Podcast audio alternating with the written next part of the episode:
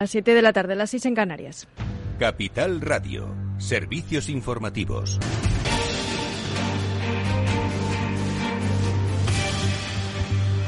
Buenas tardes. El Observatorio contra la Violencia Doméstica y de Género del Consejo General del Poder Judicial llama a reformar cuanto antes la Ley de Medidas de Protección Integral contra la Violencia de Género para que los delitos sexuales que tienen lugar fuera del ámbito de la pareja sean considerados violencia de género. Esta reforma permitiría, se sostienen, perseguir de forma más efectiva, más exhaustiva y profunda la violencia sexual, incluida la que se comete contra menores de edad, que según apunta el órgano supera en número de casos a la cometida contra mujeres adultas. Y en Lima, la capital peruana y en la provincia de Callao, se ha producido un importante desastre ecológico que ha dejado incontables animales muertos y miles de litros de crudo que ennegrecen zonas de naturaleza exuberante, afectando a dos reservas naturales. En consecuencia del, es consecuencia del derrame de 6.000 barriles de petróleo en el buque La Pampilla de una refinería de Repsol que se produjo el sábado pasado, según la petrolera, petrolera, como consecuencia del oleaje que produjo la erupción volcánica del Tonga. Según el organismo de evaluación y fiscalización ambiental peruano, el crudo afecta a unos 18.000 metros cuadrados en el mar. El ministro de Ambiente, Rubén Ramírez, asegura que la multa podría que podría recibir la subsidiaria, subsidiaria de Repsol podría ascender a 138 millones de soles, unos 35 millones de dólares. Según informaciones de EFE, varias personas contratadas por la refinería recogían espuma con petróleo que, se, que venía del mar y la volvían a verter en agujeros cavados en la arena de las playas. Con todo, Repsol dice que no se hace responsable. Escuchamos al ministro de Ambiente.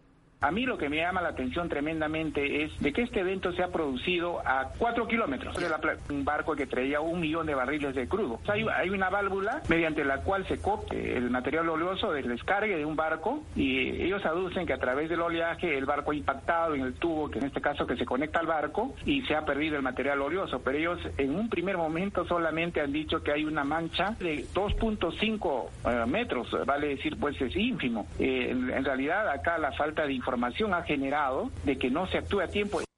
Y el cadáver de una ballena de nueve metros de longitud ha aparecido en la varada en la mañana de este jueves en la playa de La Rada, en el municipio malagueño de Estepona. El último barómetro del CIS otorga un ligero crecimiento al PSOE también para el PP y apuntan al hundimiento de Ciudadanos. Los partidos hegemónicos ganarían terreno, aunque el CIS pronostica que el PSOE seguiría la cabeza en la competición electoral con un 28,5% de la intención de voto, medio punto por encima del sondeo de diciembre, mientras que el Partido Popular conseguiría el 21,5% de la estimación, siete décimas más que en diciembre. Según el CIS, Vox continuaría como el tercer partido más votado con unas expectativas electorales del 14,7% un poco más que en, la encuesta del mes pasado, y Unidas Podemos mantendría el cuarto puesto, aunque perdiendo seis décimas con una intención de voto del 13,1%. La bajada de Unidas Podemos, no obstante, no se pierde por la izquierda pues Más País subiría en la misma proporción y se colocaría en el 2,8% de la intención de voto. La peor caída corre a cargo de Ciudadanos, que se precipita hasta el 4%, 1,9 puntos menos que en el mes pasado. Y la Armada adelanta a la semana que viene la salida de la fragata Blas de Lezo, que se unirá a la flota permanente de la Alianza Atlántica, las agrupaciones permanentes para patrullar el Mar Negro en un momento de máxima tensión con el Kremlin por la amenaza de invasión sobre Ucrania. La ministra de Defensa, Margarita Robles, ha aceptado la petición de reforzar la policía aérea en esta zona.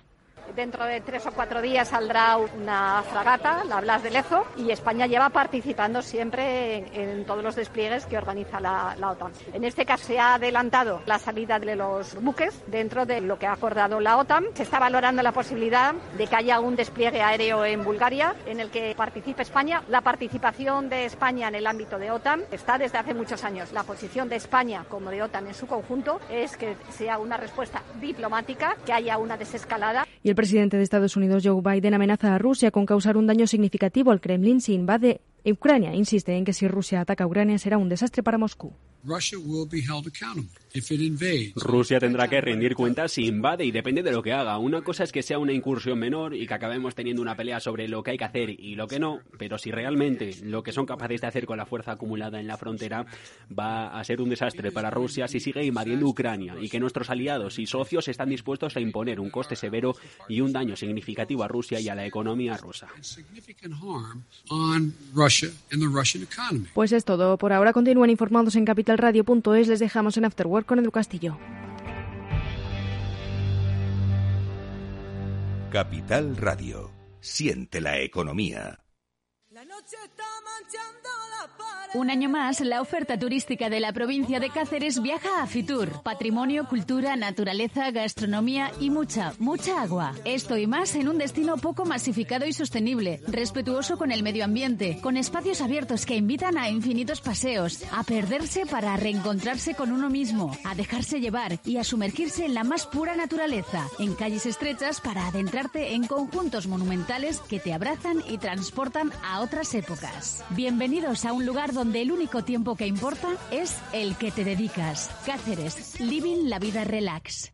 FinanBest, gestor automatizado líder en rentabilidad en 2019, 2020 y 2021 de acuerdo con expansión All Funds. Planes de pensiones y carteras de fondos de inversión indexados y activos. Rentabilidades pasadas no garantizan rentabilidades futuras. FinanBest, líder digital en inversión. ¿Interesado en bolsa? ¿No quieres pagar comisiones? XTB es tu broker. Compra acciones y ETFs en cualquier mercado con 0 euros de comisión hasta 100.000 euros. Abre tu cuenta 100% online en solo 15 minutos. xtb.es. Riesgo 6 de 6. Este número es indicativo del riesgo del producto, siendo 1 indicativo del menor riesgo y 6 del mayor riesgo.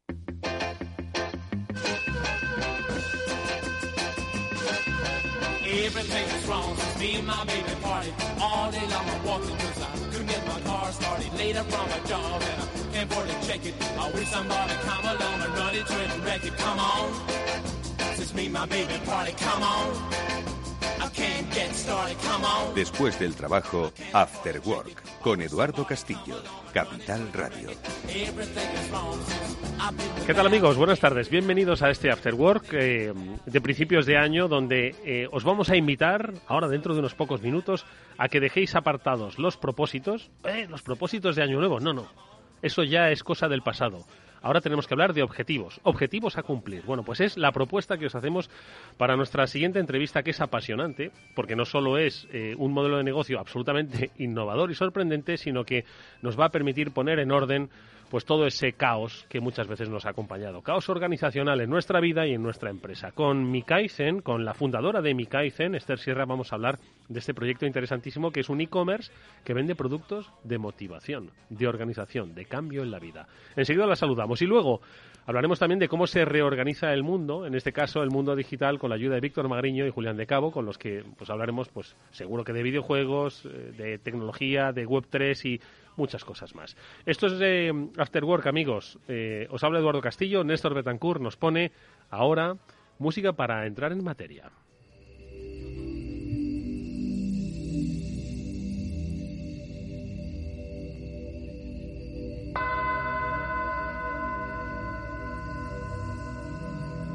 Bueno, nuestra eh, invitada, Esther Sierra, eh, fue hace poco reconocida eh, por Womenalia como una emprendedora con valor y con futuro, y de ahí que eh, bueno, fuese seleccionada para un programa de desarrollo. Y lo ha sido porque en plena pandemia eh, montó un negocio, eh, Mikaizen, que es, me habéis oído bien, es un e-commerce que ofrece productos de motivación y desarrollo personal. Muchos quizás conocéis lo que es el concepto de Kaizen, otros no lo conocemos tanto. Y por eso queremos eh, preguntarle a Esther, pues cómo, cómo se puede vender motivación a través de Internet. Esther, ¿qué tal? Buenas tardes, ¿cómo estás? Hola, buenas tardes, Eduardo. Muy bien, ¿y tú? Pues yo he encantado de que pues me intentes ayudar. Bueno, y seguro que me dices, no, el, que, el único que se puede ayudar eres tú. Bueno, pero yo quiero poner un poquito de orden en mi caos, que es bastante. A ver, vamos a hablar de mi Kaizen. Es una, es una empresa que, como he dicho, montaste en plena pandemia y que ofrece eh, a través de Internet eh, productos de motivación. que es un producto de motivación?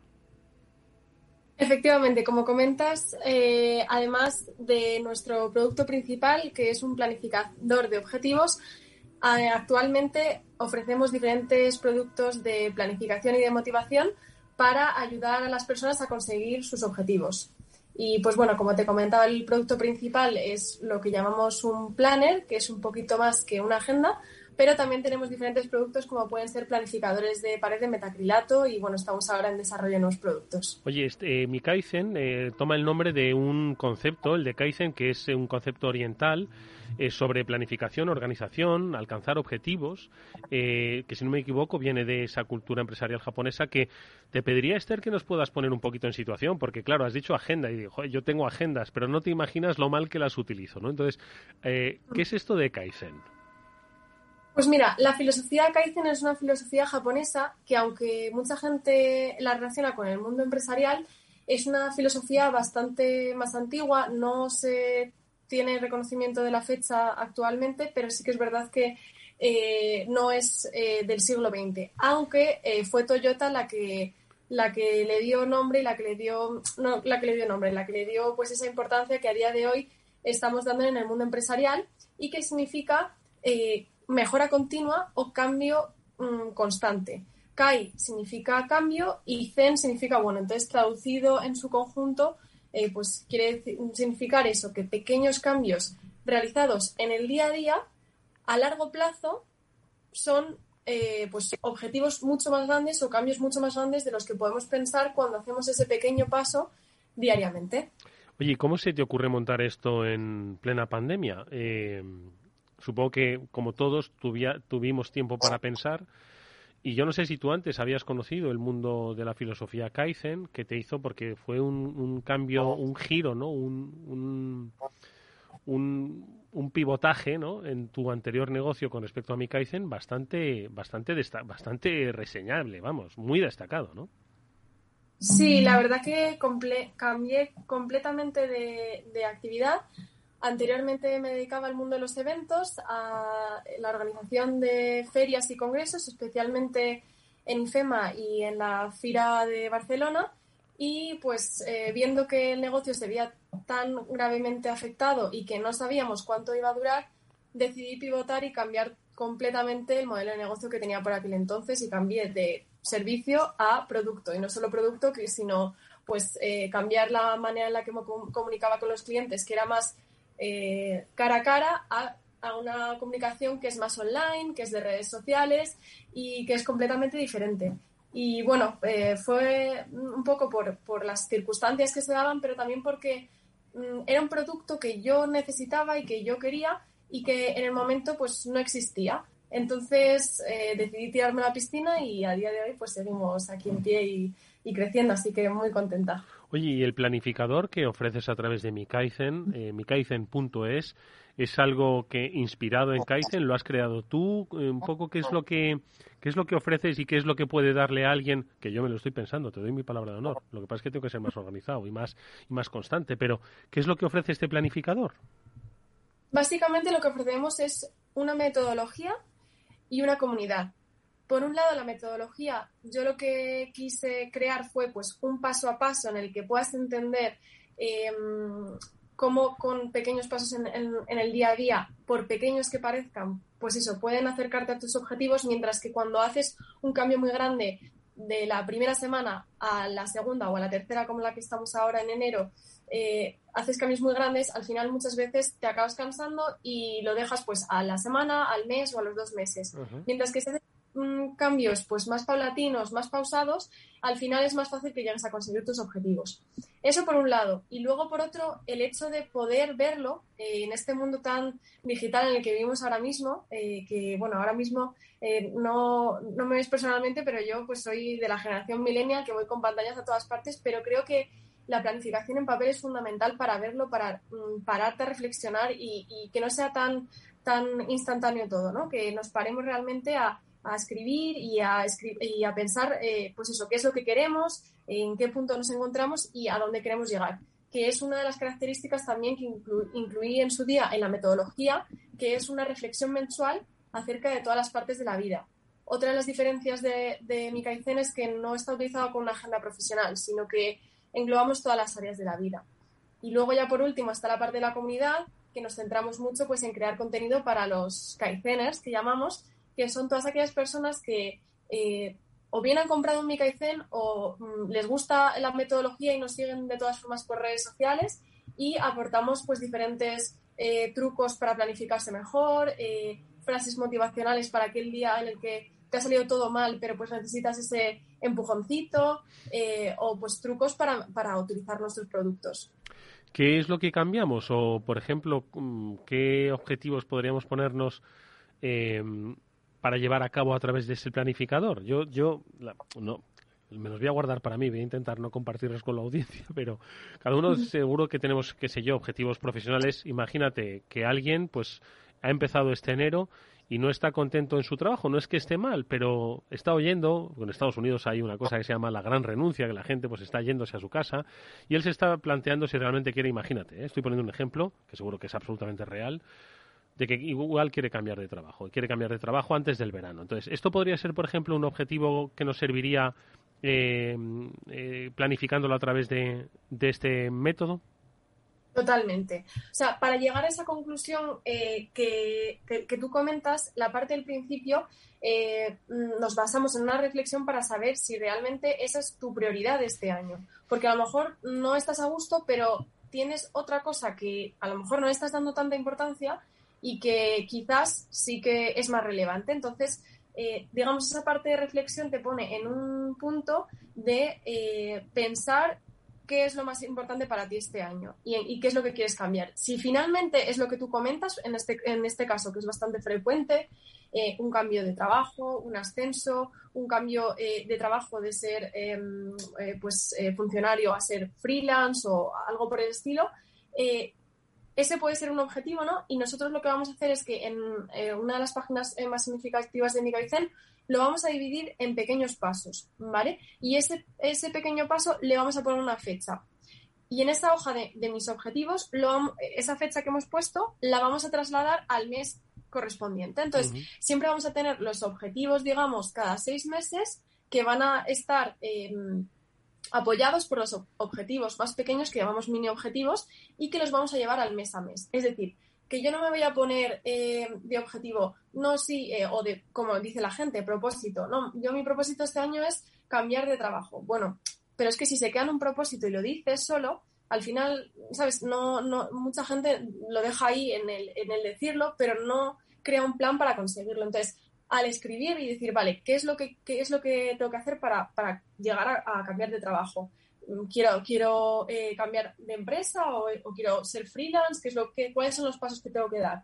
Entonces, eh, pues mm, quizás tengo que darme de alta de autónomo, tengo que darme eh, de alta en Hacienda, tengo mm. que empezar a, hacerme un curso acerca de cómo em, empezar en el mundo online. Entonces, al hacer esos pequeños pasos, esos pequeños pasos te van acercando a tus objetivos. Y esos objetivos mensuales los vas a pasar al día a día, que es nuestra vista semanal, por la que también eh, nos conoce mucha gente. Tenemos dos vistas semanales, una que es un poco más eh, simple, pero que también está muy orientada a, pues eso, hacer tareas con TICs y demás, y luego una vista semanal que, que, se parece mucho a la de Google Calendar y por la que la gente, bueno, ese es nuestro modelo estrella, que es el modelo Plus, y por el que la gente está pues súper encantada. Oye, no obstante, eh, también, como has mencionado antes, Esther, tenéis planificadores de metacrilato, ¿no? Eh, algo entiendo que más grande. ¿Y por qué el metacrilato? ¿Por qué visualizar esto en, metacrilato?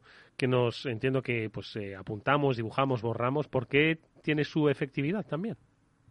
Pues eh, porque al final nos dimos cuenta, esto fue también mm, experiencia propia, que el planificador, como dice el nombre, es mi Kaizen, es mío, es personal y es mi mejora continua y entonces em, pues esto va a ser pues eso, mi cambio y mis pequeños pasos. Pero al final, si yo quiero compartir mi proceso o si mm, voy a estar eh, compartiendo esos objetivos con otras personas, viene bien tenerlo siempre en un lugar a la vista. Entonces, tanto si eh, lo quieres tener eh, tú a la vista en una habitación, como si lo vas a compartir con familia, con pareja o con em, personas del trabajo, pues es es muy útil porque al final pues no tienes que estar abriendo, lo tienes ahí en, en, la habitación en la que lo coloques y pues lo puedes ir borrando, reutilizando y demás. Y empezamos con un planificador que era eh, vista mensual y la verdad que gustó mucho y ahora tenemos eh, formatos semanales, formatos que son eh, simplemente pues lo que es la plancha en negro y en blanco para utilizarla de notas y bueno, la verdad que es un soporte más que ayuda a, una mejora de la planificación y que también eh, lo hemos, eh, o sea, lo hemos cuidado mucho el diseño para que sea atractivo y que te guste ir ahí a planificar, porque mm, productos de planificación eh, del chino que se pueden pegar en, en, en, la nevera los puedes encontrar ya. Pero planificadores de metacrilato sí que ha sido una, hmm. una innovación desde mi Oye, eh, otro de los aspectos que destacan desde que montaste la empresa es eh, bueno pues el compromiso ¿no? con, con, la sociedad que nos rodea y, y si no me equivoco eh, cada año, cada año en, el que pues muchos cambian su vida, tenéis una dedicación, una motivación eh, que en, qué modo impacta. Lo digo porque, si no me equivoco, el año 2021 fue el año Natura, en el que entiendo que el medio ambiente, el desarrollo sostenible, la sostenibilidad estaba en todas las acciones de Kaizen. Eh, ¿Cómo impacta y este año a qué dedicáis vuestro compromiso? Pues sí, como comentas, el año pasado fue el modelo Natura y este año ha sido el modelo Igualdad y el modelo Valentía. Son dos modelos que creamos, eh, como bien comentabas, únicamente año en año, que son de edición limitada y que eh, siempre están orientados a alguna causa social o medioambiental. Porque al final, pues bueno, yo quise crear una marca que pues estuviese basada en valores y en que al final mm, pues nos encanta lo que hacemos, pero también queremos tener algún impacto en la sociedad. Entonces, este año, estos dos modelos, como te comentaba, Valentía está enfocado a, mm, la investigación del cáncer de mama y donamos 3 euros por cada unidad vendida, e igualdad a la lucha contra la desigualdad de género y donamos 3 euros eh, por cada unidad vendida a una asociación eh, que trata la... Em, ayuda a mujeres que están saliendo de la trata de mujeres y demás. Hmm. No es fantástico el, compromiso, ¿no? Y, un compromiso que ojalá se venda y mucho, como sí que se ha demostrado que se vende eh, con respecto a las cifras de, los dos últimos años, ¿no? Aunque bueno, nacisteis en pandemia y es cierto que fue un año extraño, en 2021 se ha tornado como un año de muchos cambios y como sigan así las cosas, 2022 parece que, promete. Habéis, bueno, yo creo que registrado un, un, un, buen, un buen año 2021, ¿no? Sí, la verdad que, bueno, el año pasado eh, ya desde el principio hubo una gran acogida del producto y, y, vendimos miles de unidades y agotamos existencias y este año ha pasado lo mismo. Ahora mismo nos quedan muy poquitas unidades del modelo 2022 y, si no me equivoco, solo de, del Plus eh, y ya los demás son modelos sin fecha, que eso también es importante que hay gente que le gusta organizarse más sin fecha. Pero madre mía, si no he hecho nada más que empezar el año, si llevamos 10 días de 2022. Sí, nos pasó lo mismo el año pasado y pues este año volvimos a calcular, aumentamos eh, la tirada de producción, pero es verdad que nuestros modelos están eh, rematados a mano aquí en España, es un proceso muy artesanal, entonces tampoco podemos fabricar en masa y, bueno, pues eh, vamos creciendo, pero poco a poco y, por, pues, pues, la primera semana de enero la verdad que siempre se agotan, así que, así que eso sí, es muy buena señal y estamos muy contentas. Pues eh, yo creo que es una experiencia fascinante la que has compartido con nosotros eh, porque, bueno, pues dice muchas cosas, que tú misma, ¿no? Has utilizado el método Kaizen para dar ese giro, ¿no? Y luego lo has eh, hecho objeto de tu negocio y además a través de, a través de Internet. Em, creo que, bueno, pues es algo disruptivo y te deseamos, por supuesto, toda la suerte del mundo. No sé si vas a, vas a sacar, vais a editar más del 22 o no, te lo digo porque es que si yo me compro una sin fecha, ahí se me va a quedar pero el 2022 me va a comprometer ya a los cambios. Mm. ¿Vais a editar más o no?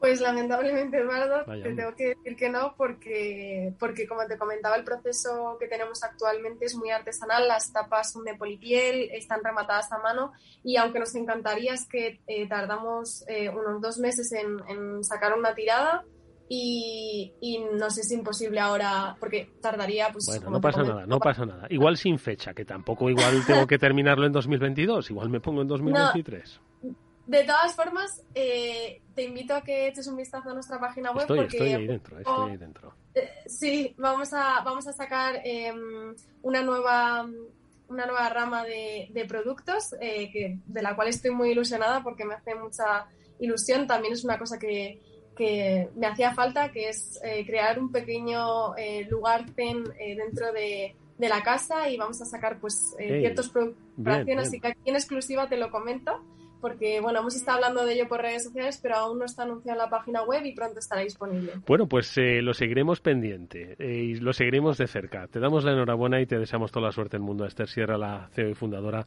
de Mikaizen. Gracias, Esther. Eh, te Muchas gracias, pasos. Eduardo. Hasta pronto. Un saludo. Un consejo, si inviertes en bolsa esto te va a interesar. XTB tiene la mejor tarifa para comprar y vender acciones y ETFs cero comisiones hasta 100.000 euros de nominal. Si inviertes en bolsa o quieres empezar, más sencillo e imposible. Entras en xtb.es, abres una cuenta online y en menos de 15 minutos compra y vende acciones con cero comisiones. La atención al cliente es en castellano y está disponible las 24 horas al día. ¿A qué estás esperando? Ya son más de 300.000 clientes los que confían en xtb.es. Riesgo 6 de 6. Este número es indicativo del riesgo del producto, siendo uno indicativo del menor riesgo y 6 del mayor riesgo.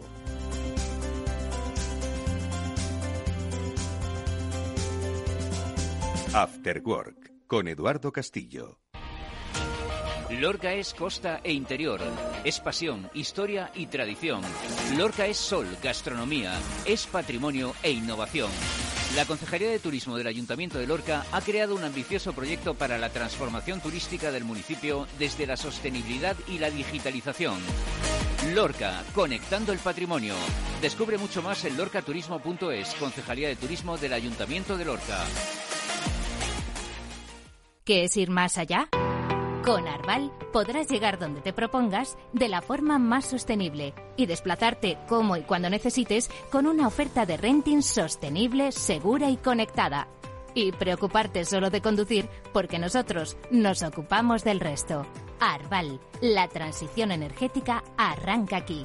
Más información en arval.es.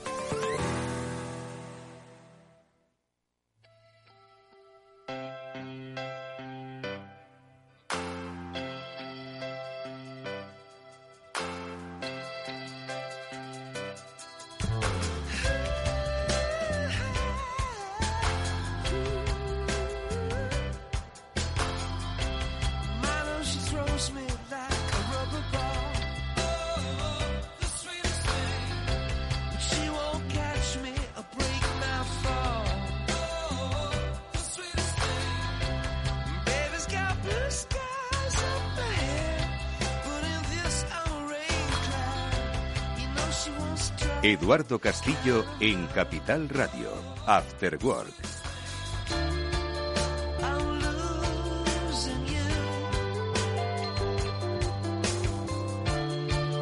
Bueno, pues por fin ha llegado. Digo por fin porque es que se hace esperar una semana. Tendrían que cortar estos días eh, para poder escuchar a Julián de Cabo y a Víctor Magariño reflexionar sobre la vida digital que está más azarosa que nunca. Bueno, eh, lleva azarosa desde que se introdujo el concepto en nuestra, en nuestra sociedad, pero hoy íbamos a hablar de pues muchas cosas que al final van a quedar eclipsadas por la gran noticia económica y digital de esta semana, la que se ha mm, eh, protagonizado en el mundo de la tecnología, en el mundo de los videojuegos. La compra de Activision por parte de Microsoft por cerca de 70 mil millones de dólares, un pastón para comprar una empresa de videojuegos. No vamos a hablar de que Sony pues sufrió y bastante en bolsa, pero mm, yo creo que esto es muy significativo de hacia dónde pues eh, se dirige o en qué punto se encuentra pues esta vida digital, esta vida digital de entretenimiento. Julián de Cabo, ¿qué tal? Muy buenas tardes, ¿cómo estás?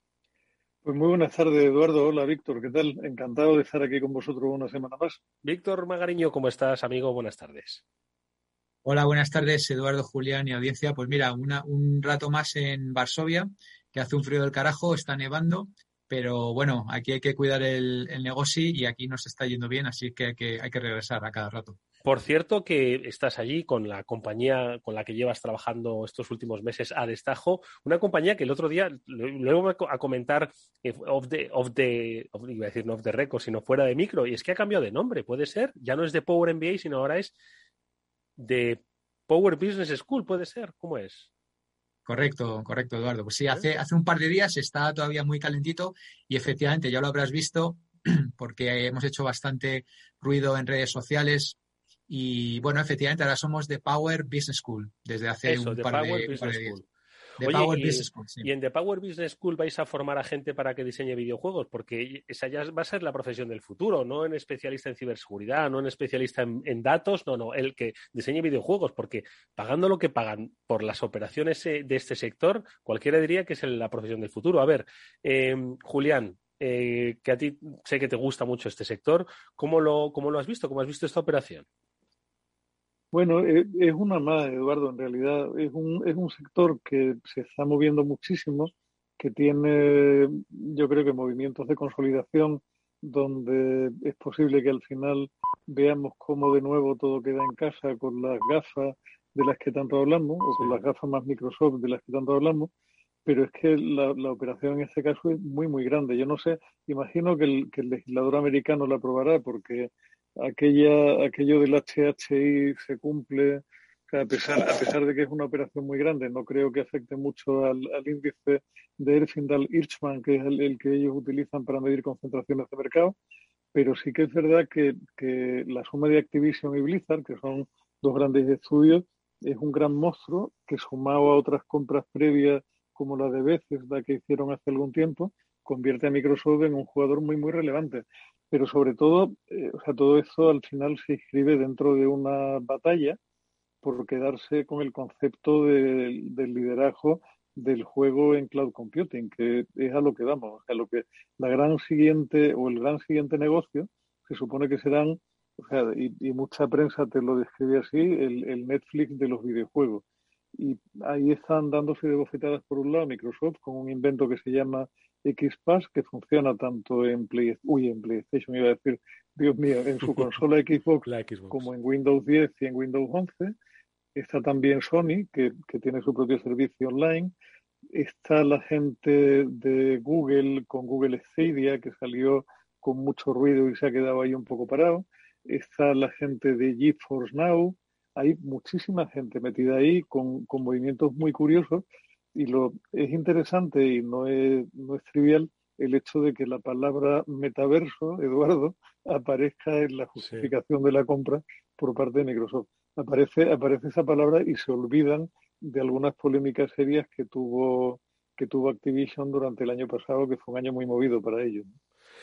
Víctor, ¿qué te parece? Muy, buen, eh, eh, muy buena descripción, Julián, de, ese escenario en el que yo quiero ahora profundizar un poquito más, ¿eh? sobre todo por ver el, futuro del, mercado del videojuego, si realmente tiene tanto recorrido, porque al final a videojuegos no, no, no, voy a decir que juegan solo los chavales, no, el rango de edad se, se, se rompió hace ya muchos años, pero no juegan todo el mundo, como sí que ven películas, ¿vale? Eh, y, y contenidos audiovisuales. Pero sí que me gustaría un poco conocer la, visión de Víctor de esta, de esta macrooperación. A ver. Pues efectivamente, Eduardo, eh, lo ha dicho bien Julián, es una macrooperación, es una gorda, gorda. Eh, 70 mil millones de dólares eh, es, mucha tela. Por ponerlo en contexto, hasta ahora la fusión más gorda había sido Dell con EMC, 65 mil millones, ¿no? Y eso eran dos grandes gigantes tecnológicos. O sea que esta es una muy gorda. Eh, yo también lo englobo en una tendencia eh, quizá que va más allá de lo que es el puro videojuego, que es en crear grandes conglomerados de media, ¿no? Todo lo que sea entretenimiento. Eh, hace ya tiempo que, los videojuegos han sobrepasado a lo que es la industria de las películas, del, film eh, y, de la música. Y, y, yo creo que se están creando estos megagrupos, o sea que esto es claramente un posicionamiento de Microsoft en la compra de, de contenidos, ¿no? Que, bueno, que podría seguir con, con, bueno, pues algún tipo HBO, Netflix y demás. Es decir, eh, están, eh, las tech, eh, pues están claramente posicionándose como, como media empires, ¿no? Como, como imperios de, de, de medios, ¿no? sí, sí, que, sí que es verdad que el, el, tema de los, de los videojuegos, bueno, pues parece ser que hay una tendencia ahora a migrarlo al cloud. Obviamente es muy complementario con el negocio de, de Microsoft que con, con, todo el tema de Azure y, y, demás. Entonces, por ahí también tiene sentido. Podría interpretarse también como un espaldarazo al metaverso, ¿vale? Yo he leído a algún analista que lo interpreta como por ahí, cuando eh, en esta tertulia hace una semana le dimos un par de collejas al metaverso. Sí, sí, y yo no, no, retiro ninguna, no retiro ninguna de las collejas, pero bueno, hay quien lo lee en clave de, de, de apoyo al metaverso, eh, todo el tema de los, de los NFTs, todo el tema de los activos digitales, eh, las cadenas y demás, la web 3.0 que, que hablamos el otro día. Bueno, eh, es interesante. Yo creo que un, un, movimiento así no se da nunca en falso. Y yo creo que, por ejemplo, a ver, el propio Microsoft, pues también hace unos años que compró LinkedIn y que a su vez era propietario de Linda, ¿vale? Lo, lo, sé porque eso está, lo tenemos cercano porque es un competidor nuestro, de alguna manera, ¿no? Por, eh, está en el mismo espacio, ¿no? No es un competidor directo, pero está en el mismo espacio de EdTech. Entonces, esto al final, pues, eh, oye, ¿qué tiene, qué tiene Microsoft con, con una, con una eh, contenidos de, de educación? ¿Qué tiene Microsoft con videojuegos? Bueno, pues la siguiente podría ser algún estudio o algo de esto, ¿vale? O sea que lo, lo, lo dejo caer así, tal y como yo lo veo. Juliana, ¿sentías cuando decía Víctor que, que el, el, el, videojuego superó con creces el, la industria del cine y la industria de, de musical? Fíjate, es sorprendente. ¿eh?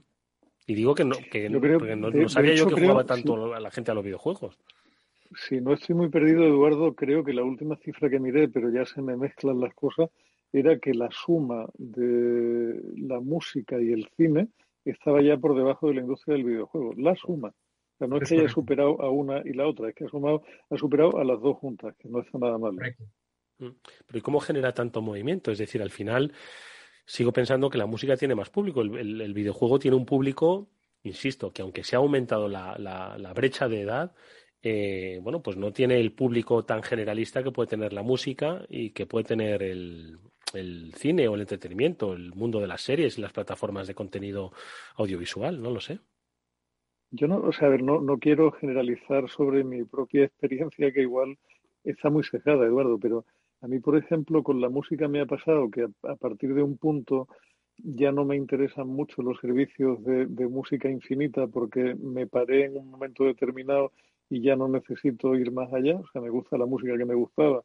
Y si acaso tiro hacia atrás y escucho música clásica aparte del pop y el rock que oí en su momento, con lo cual en ese, a ver, sigo sigo pagando Spotify, pero lo pago como como buen padre que, que financia a su hijo su, su empacho musical, o sea, son mi hija mi hija Cecilia sobre todo y mi hijo Julián y también la mayor los que los que hacen uso del servicio. Y sin embargo videojuegos sí es algo a lo que juego eventualmente. O sea yo y, y por lo que yo sé la distribución de edad en, en, los videojugadores va subiendo progresivamente o sea cada vez hay más gente mayor si es que se nos puede llamar así que yo sí. creo que habría que buscar algo que fuera más allá que sigue jugando a pesar de tener ya más años que el hilo negro no o sea yo eh, creo que creo que comenté en su momento que en mi época, en la etapa Terra, apostamos mucho por el videojuego como driver para potenciar la compra de banda ancha y acertamos. Mm. Y yo creo que esa gente que empezó a jugar ahí ha seguido enganchada permanentemente. O sea, no, no es solamente un fenómeno para chavales que van abducidos por una pantalla de un móvil, sino que es algo muchísimo más amplio y sobre todo que, que, si ha habido alguna experiencia exitosa de metaverso, entendido como un universo sintético, paralelo, permanente, etcétera, etcétera, ha sido precisamente en el ámbito del videojuego. Ha sido lo único que ha funcionado, porque el único experimento a gran escala, además del del videojuego, fue el de Second Life, que se quedó ahí vegetando completamente. Sin embargo, una, una, de, la, una de las franquicias que está en manos de la compañía absorbida por Microsoft es precisamente eh, World, of, World, of, Warcraft, que mm. fue una de las primeras que desarrolló todo un universo donde la gente establecía relaciones sociales muy complejas, pasaba cada vez más horas metida allí y donde se empezó a aprender que lo que te capturaba la atención más que los elementos del juego en sí era la interacción con otros humanos, que era mucho más profunda, mucho más rica y mucho más eh, perdón por la palabra, pero es la que se utiliza pegajosa, literalmente en inglés, que, que la interacción con máquinas solo. El videojuego, mm. cuando da un salto en, en, adicti en, adictividad, con diferencia, es cuando empiezas a tener interacciones con otros jugadores en tiempo real. Mientras juegas tú solo contra la máquina, está bien, pero al final, bueno, tiene, tiene su limitación. Cuando juegas contra humanos y contra equipos de humanos, aquello se convierte en algo infinitamente más divertido, ¿no? Uh -huh. o sea, si, si nos pasamos la vida siguiendo a 22 tíos con pantalón corto corriendo detrás de una cosa redonda, imagínate lo que puede ser de divertido, algo que es mucho más masivo, mucho más amplio y con muchas más posibilidades de interacción como son los videojuegos en línea. Bueno, hay, hay que ver cómo evoluciona el tema, pero yo creo que, que sigue creciendo y que no va a parar ni de broma. ¿eh? Víctor, ¿qué te parece? Eh, la verdad es que, en cierto modo, mm, tiene todo el sentido del mundo que una persona que en su juventud jugase a videojuegos, no por el hecho de hacerse mayor, significa que tiene que dejar de jugar a videojuegos. Sencillamente porque como nuestros mayores no juegan a videojuegos, parecía que teníamos que dejar de jugar a videojuegos. Y es que nuestros mayores no juegan a videojuegos porque nunca jugaron a videojuegos. Es decir, no tuvieron algo que, eh, que les, eh, bueno, pues les enganchase. Creo que las nuevas generaciones, ¿no? Entre las que me incluyo, sí que hemos podido jugar a videojuegos y no veríamos ilógico eh, seguir jugando a videojuegos incluso de mayores. De hecho, entiendo que la oferta, como dices tú, Julián, se va ampliando cada vez, cada vez más, ¿no? Tiene, tiene su, su lógica. Víctor, ¿qué te parece?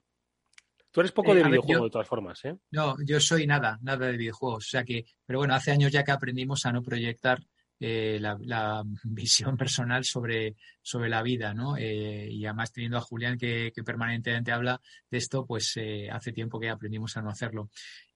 Bueno, yo soy más de contenidos. cuando tengo que desconectar el cerebro, pues directamente me pongo first dates y, y así tengo una, una visión de lo que es la flora y la fauna de este país.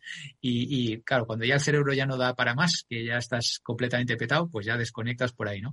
No, no, no soy jugador, ¿no? Yo creo que desde la Game Boy y tal y cual ya no, no tal. Pero entiendo que ha habido una explosión demográfica, como decía Julián, por el lado de la edad, pero también por el lado del sexo. Yo creo que ahora muchísimas mujeres han empezado a, a jugar cuando antes no, no era el caso. Entonces eso ha hecho que, que la, que la industria eclosione y ya el perfil este de jugador eh, hombre joven tal y cual pues ya eh, se, ha, extendido mucho más ¿no?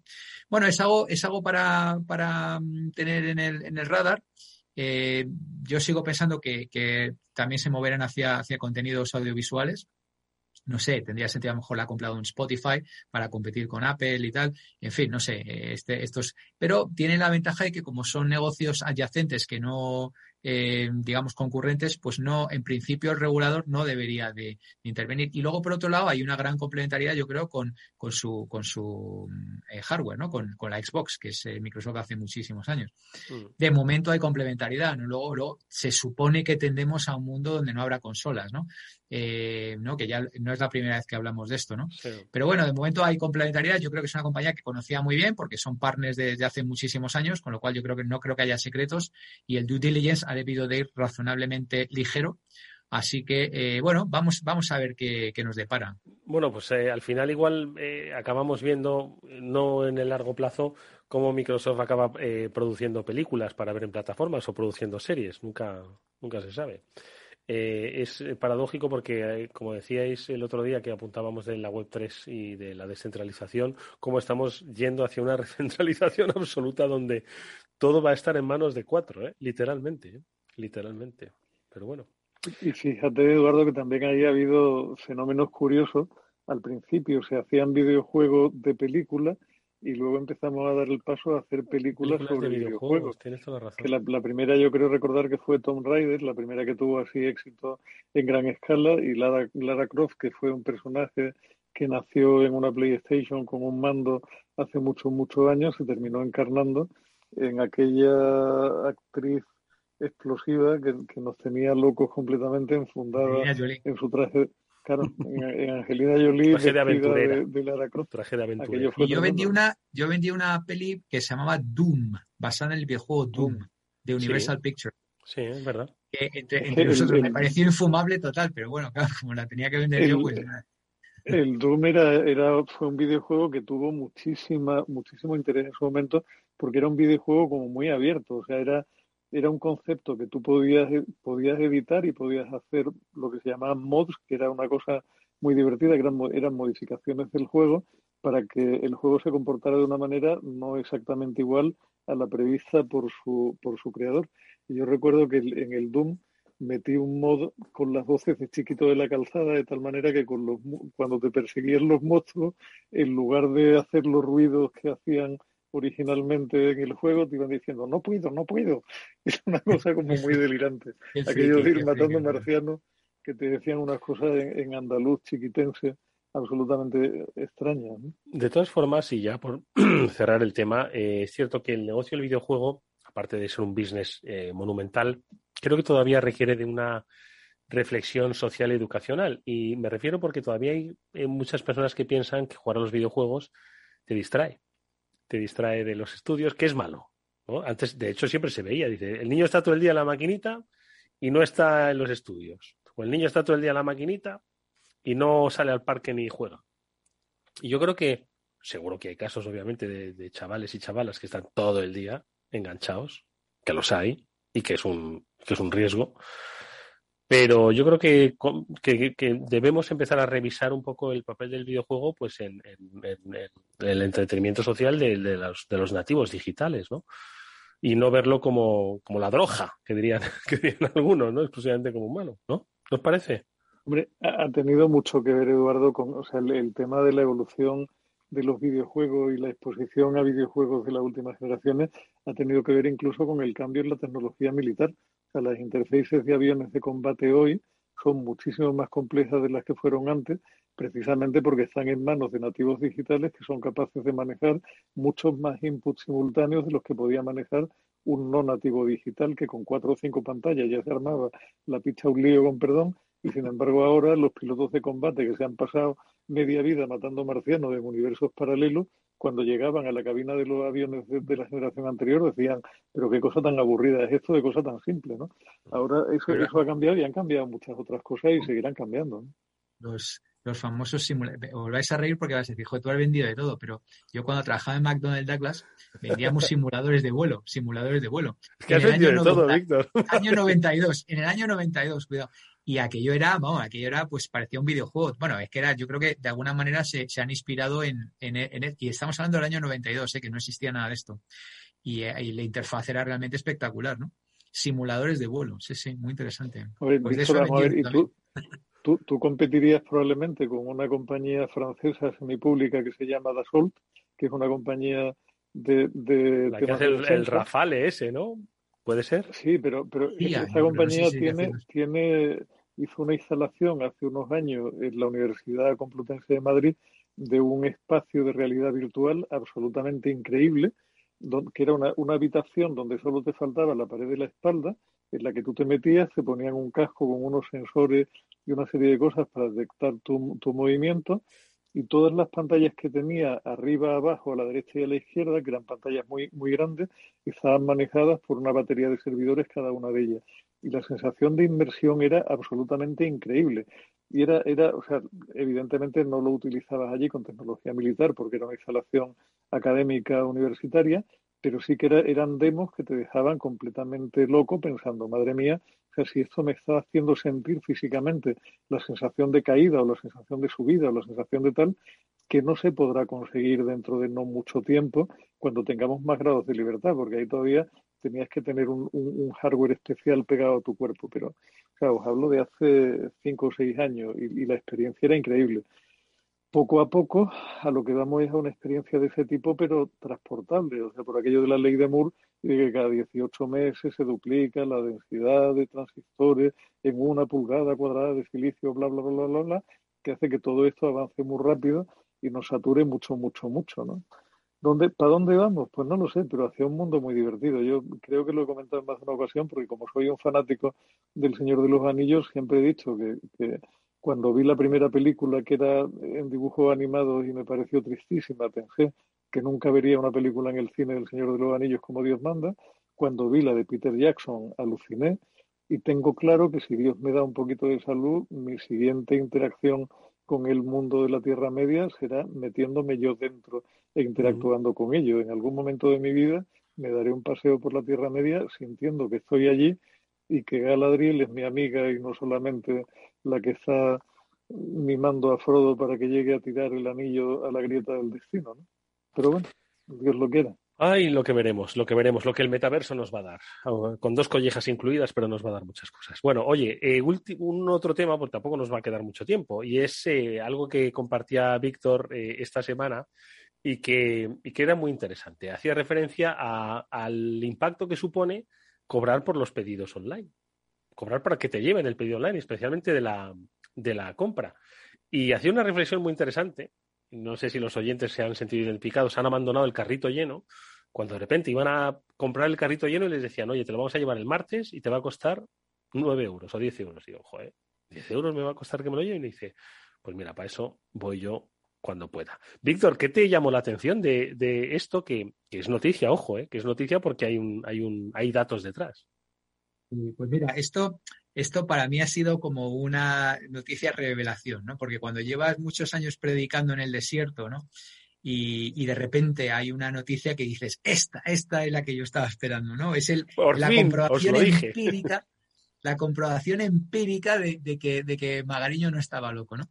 Por, por, dar un poco de contexto, ¿no? O sea, llegan estos de, de, Amazon y empiezan a vender libros ahí por los años 90, ¿no? Y bueno, no pasa nada. Ah, estos venden libros, tal. Luego venden DVDs. Bueno, no pasa nada, ¿no? Luego empiezan a vender algún otro tipo de gadget. Bueno, no pasa nada y tal, ¿no? Hasta que ya de repente empiezan a coger cierto peso y entonces en, en Walmart pues ya se les encienda la, la, bombilla, ¿no? Walmart, sabéis que es el retailer, sigue siendo... Bueno, se les enciende más que la bombilla la, la, señal de alarma. Las sirenas, las, las sirenas, sirenas, ¿no? Y entonces, eh, entonces de repente, eh, hace unos años, como sabéis, compra eh, Whole Foods. Whole Foods que por cierto, tenemos al fundador de Whole Foods en nuestro programa MBA dando, dando clase. Y, te cuenta toda la historia desde que abrieron el primer supermercado hasta cuando vendieron a, Amazon. Pero bueno, entonces resulta que compran Whole Foods, entonces ¿qué hacen? Aplican la misma receta. Entonces, primero empiezan a no cobrar por los envíos y tal. Esto empiezan a palmar pasta pero lo que no está escrito, o sea, lo que, porque ya hace mucho tiempo que en esta tertulia, los que la sigan, hemos dicho hasta la saciedad que nadie gana dinero vendi vendiendo eh, groceries, o sea, vendiendo comida online. Na, o sea, no comida preparada, sino comida. Eh, sí, de supermercado. Cesta de la, sí. la cesta de la compra. Nadie gana dinero vendiendo solo eso, ¿no? Y eso lo hemos dicho, lo, hemos sacado titulares y tal. Bueno, pues no, pero seguro que no, pues no puede ser, pues tal, pues seguro que ganan dinero. Bueno, el caso es que, claro, eh, Walmart hace unos años pues se puso a jugar el mismo juego, ¿no? Decía, oye, esto ya va a haber que pararle los pies. ¿Y estos a qué juego juegan? Pues a palmar pasta como no está escrito. Entonces Walmart se puso a palmar pasta, y entonces, claro, el hermano de la familia que llevaba esa división dijo, oye, es que estás palmando mucha pasta. Y el otro dice, ya, claro que estoy palmando pasta, porque es lo que me habéis dicho que hay que hacer, que haga, que compita contra Amazon. Entonces, si ellos compiten pasta, pues hay que perder pasta. Ya, macho, pero es que parece ser hermano tonto de la familia. Bueno, así una discusión que me hubiera encantado estar en esas discusiones familiares de multimillonarios. Es decir, este es el hermano tonto que no es capaz de ganar dinero, tal, ¿no? Bueno, pues, ¿qué pasa? Que ha pasado los años y aquello sigue la sangría de, en Whole Foods y tal, y dice, oye, esta sangría en algún momento habrá que pararla. Y entonces han, se les ha ocurrido empezar a cobrar lo que vale realmente enviar la cesta a la compra a casa. Y han empezado por Nueva York y han empezado cobrando 9,95, como decía Eduardo. ¿Qué es, lo que, ¿Qué es lo que se han dado cuenta? Que la gente han caído los pedidos, pero no un dígito, no, doble dígito, 30, 40% de repente. O sea, moraleja, cuando a la gente le dices paga lo que vale, que real, el precio real, claro, no, no subsidiado, eh, no es, es, esas 39,99 al año o, incluso 89,99 al año, no, no, el precio real de que venga un tío y te suba la cesta de la compra a casa. Pues de repente la gente dice, oye, casi mejor que voy yo y hago la compra yo y me la traigo yo y tal y cual, ¿no? Con lo cual, esta noticia, la verdad, me llegó, me llegó al alma, eh, que además me vino de uno de mis otros dos gurús de cabecera, ¿vale? Y, la verdad que dije, joder, macho, esto lo tengo que compartir en, nuestro grupo porque, porque, realmente me parece una noticia muy interesante. Fíjate que, que había alcanzado el e-commerce también de cesta de la compra niveles nunca vistos, obviamente gracias a la pandemia, claro, porque cuando no puedes ir a, no, cuando no te dejan salir de casa y quieres comer, pues claro, no te queda otra. Eh, si hay que pagar 9,99, como si hay que pagar 29,99. Pero eh, ahora estaba por ver qué pasaba post pandemia, ¿no? Entonces lo que ha pasado, pues es esto, ¿no? Que por un lado ha bajado un poco el, el ratio de e-commerce porque la gente vuelve a, a, comprar y por otro lado, cuando ha habido un intento de cambiar las reglas básicas del juego, que es no te cobro por el envío, pues de repente el comportamiento del consumidor, que es lo más difícil de cambiar que hay, de repente cambia, ¿no? Eh, y esto, bueno, pues vamos a seguir viéndolo, pero me ha parecido muy interesante. ¿Qué te parece, Julián?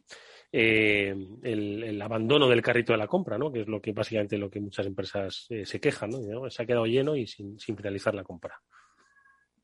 Bueno, o sea, está, claro que, el, la logística tiene un precio y que tú no, no puedes pasarte eternamente perdiendo dinero toda tu vida pero tampoco, también es verdad que una sola golondrina no hace verano. No sé yo cuánto, cuántos retailers van a dar el paso de, cobrar por el servicio. O sea, una, una, cosa es que lo cobren y otra cosa es que lo cobren de forma expresa, que son, son temas distintos. O sea, el, el que tú, eh, el, el, llegar, lo que te mata es llegar a ese último paso y dar el clic cuando ves aparecer y le cobro 10 euros por mandarle a casa punto suspensivo. Otra cosa, yo tengo la sensación, pero de nuevo no sé si es una percepción personal o no, de que Amazon en concreto va subiendo precios poco a poco en los artículos, con los que posiblemente está intentando absorber. O sea, Amazon históricamente tenía precios muy, muy competitivos con relación a, a, otros a otros comerciantes, con lo cual me da la sensación de que Amazon, una vez capturada un montón de clientela, va subiendo poco a poco los precios, imagino que por, por absorber en parte esa pérdida derivada de la, de la logística.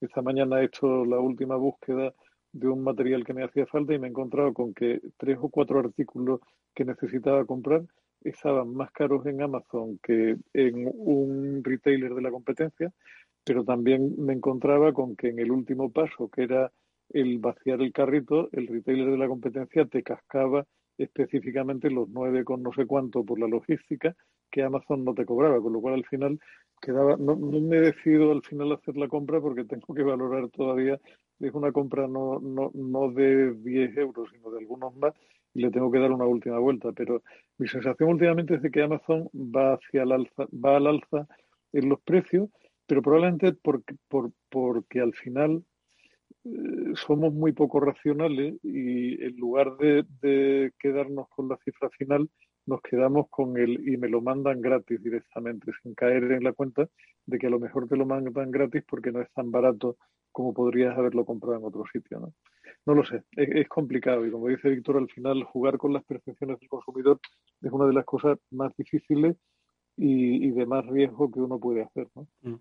Eh, pues eh, bueno, me encanta y con esta reflexión vamos a dejar a nuestros oyentes que también hagan la suya propia y que se fijen, se fijen en los precios. Yo también, bueno, yo en realidad iba a decirle a Julián, tengo la percepción de que Amazon ha subido los precios, tengo la percepción de que los precios han subido en todos lados, la verdad, esa es mi percepción, pero bueno, y en cierto modo esto pues es lo que decía Víctor, ¿no? Que Amazon despierta del sueño, ¿no? Porque es que al final las cosas es que tienen que sostenerse.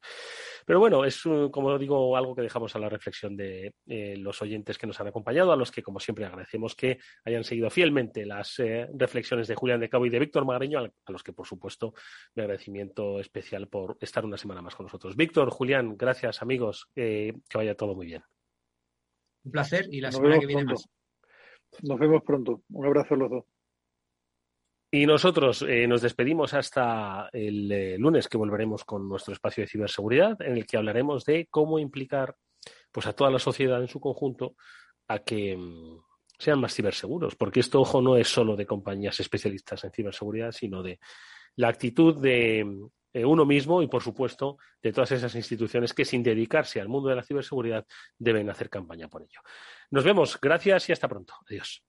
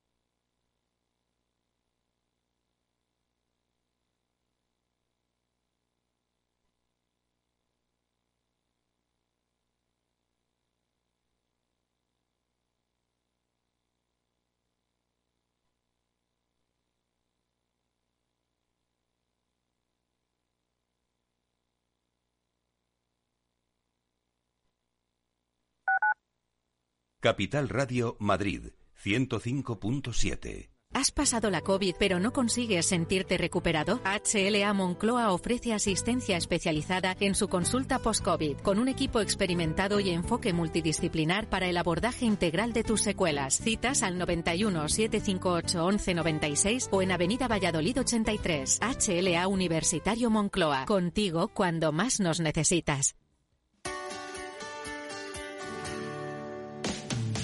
Todos los viernes a la una de la tarde en Capital Radio tienes una cita con Humanos en la Oficina, el programa de radio más divertido y de mayor influencia en el mundo del capital humano, donde las empresas y organizaciones dan voz al talento que trabaja día a día en la oficina.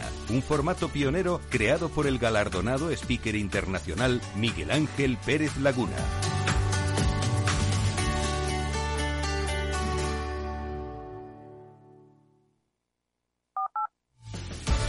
Muy buenas, mi nombre es Sergio Fernández y estoy aquí para invitarte al primer programa de criptomonedas de la radio española. ¿Quieres saber qué es un Bitcoin? ¿Qué es esto de Cardano, Solana, Ethereum? Todo esto te lo vamos a contar en Cripto Capital de lunes a jueves de aquí en Capital Radio.